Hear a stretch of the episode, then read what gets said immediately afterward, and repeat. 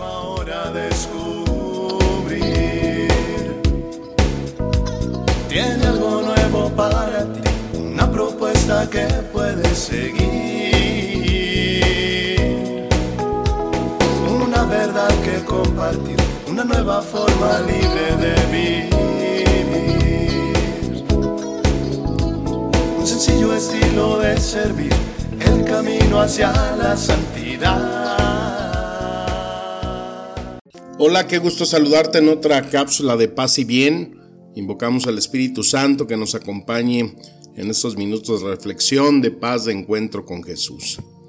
Bueno, pues estaba viendo una lista de situaciones que eh, traen como consecuencia el haber tenido el COVID, algunas secuelas y afectaciones que eh, se dan o están teniendo algunas personas en sus órganos. Pero también no solamente en la cuestión física, sino que pues las secuelas en el ánimo, en las secuelas de ver que se está volviendo una normalidad, pues muchas personas no encuentran felicidad. Se ha perdido mucho durante esta temporada de pandemia, el tiempo que estuvieron cerradas las iglesias, ahora que se han ido abriendo a la normalidad en las celebraciones, en los sacramentos, ya empieza a haber eh, pues ese caminar de una vida espiritual, pero eh, pues vemos que el dolor permanece, eh, muchas veces cuando pues se perdió un ser querido, eh, luchamos con la idea de cómo enfrentar el entusiasmo, ¿no?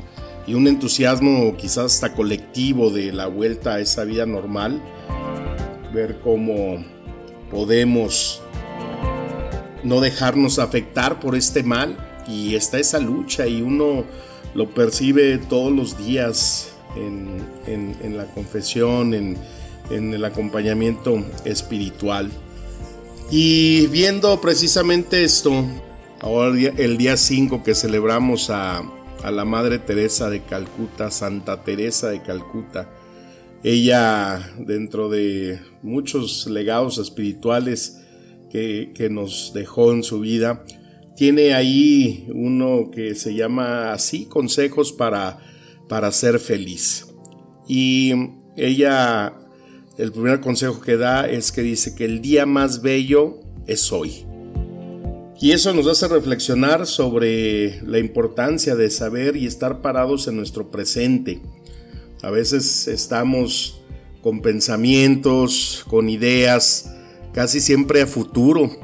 Y quizás haya quien las tenga en el pasado, ¿no? Que está anclado ahí en, alguna situación que no puede salir. Pero la belleza de experimentar cada día es algo que se tiene que trabajar.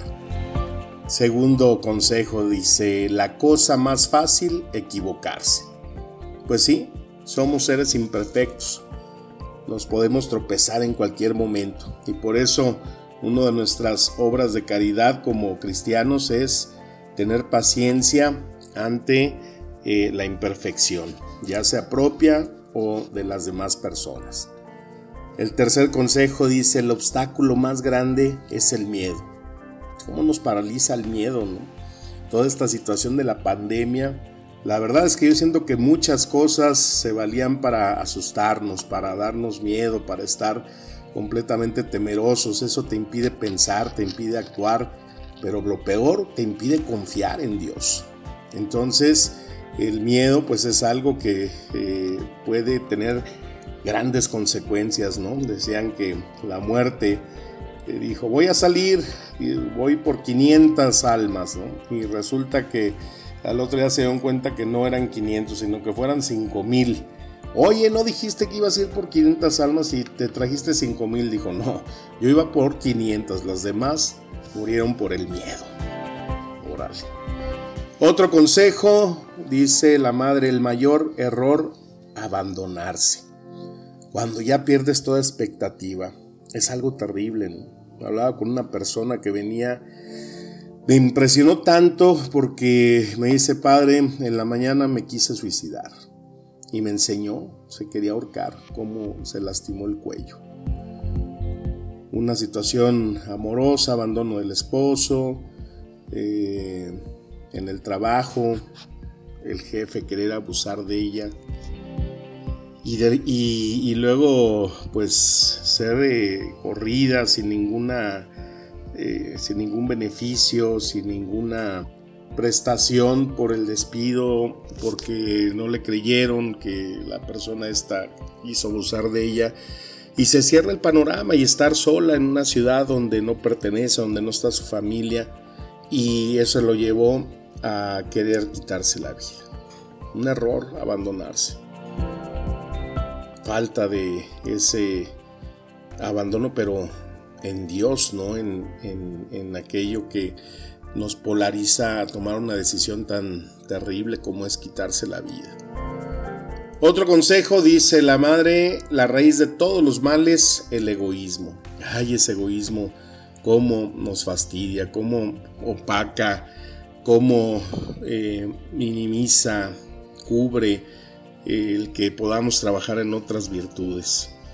Hay que estar siempre drenando, menguando egoísmo, soberbia, porque hacen mucho mal. Otro consejo dice, la distracción más bella, el trabajo. Pues sí, el trabajo es un don, es un agradecimiento a Dios, es el poder lograr y realizarnos en muchas cosas. Dice la Madre Teresa, la peor derrota, el desaliento. Híjole, cuando ya nos dejamos totalmente eh, llevar por falta de ilusión, de proyectos en la vida. Otro consejo dice, los mejores maestros, los niños. No, pues estoy totalmente de acuerdo. ¿Cómo enseñan los chiquillos? Qué bárbaro. El domingo estaba ahí viendo cómo entraba la gente a misa y pues que les toman la temperatura, que les ponen gel. Y la mamá se, se pasó y la niñita como de tres años estiró sus manitas para que le pusieran el gel y corrió a jalar a la mamá y le dijo, no seas irresponsable, ponte gel. Buen maestro. Otro consejo. La primera necesidad, comunicarse. Hablábamos en otra cápsula, ¿no? De escuchar, de comunicarnos, saber hablar, saber escuchar es algo que nos puede cambiar nuestra vida, evitar problemas, sacar todo aquello que eh, llevamos dentro, necesitamos la ansiedad de comunicarnos. Otro consejo dice, la mayor felicidad es ser útil a los demás. Pues claro, yo no he venido a que me sirvan, sino a servir, dice el Señor. Ser útil, prestar un bien, siempre es un aspecto positivo para nuestra vida espiritual, nuestra vida en relación con los demás. Otro dice, el misterio más grande, la muerte. Pues sí, la muerte hay que tenerla más viva que nunca en nuestra vida porque no sabemos en qué momento nos puede llegar a saludar la hermana muerte, como decía Francisco. Otro consejo, el peor defecto, el mal humor, ¿no? Y sí, Ay, una cara jetona, una cara malhumorada. Hágame favor y me quita esa cara de pantera, mija, porque ay, le hace daño al negocio y le hace daño a la vida y al alma. Hay que tratar y vernos constantemente en el espejo para ver la carita que traemos. Consejo, otro consejo, el, el más peligroso, el ser más peligroso, el mentiroso órale, hasta rimó, ¿no? El ser más peligroso, el mentiroso. Hay una persona mentirosa, híjole, pues sí, hace mucho daño. La mentira es la bandera del mal. Yo soy el camino, la verdad y la vida, dice Cristo. Entonces la verdad es la bandera de los cristianos. Sí, tan común que es, yo creo el 99% de las confesiones me acuso de echar mentiras y todavía nos descaramos. Mentiras blancas, mentiras chiquitas, mentiras piadosas. Ah, ¿qué es eso? No puede ser. El sentimiento más ruin, el rencor. Híjole, ser rencoroso es algo que te carcome el corazón, el alma, ¿no? Estar pensando cómo aquella persona, aquella situación te hizo daño y quererte vengar, desquitar todas las consecuencias que lleva el rencor.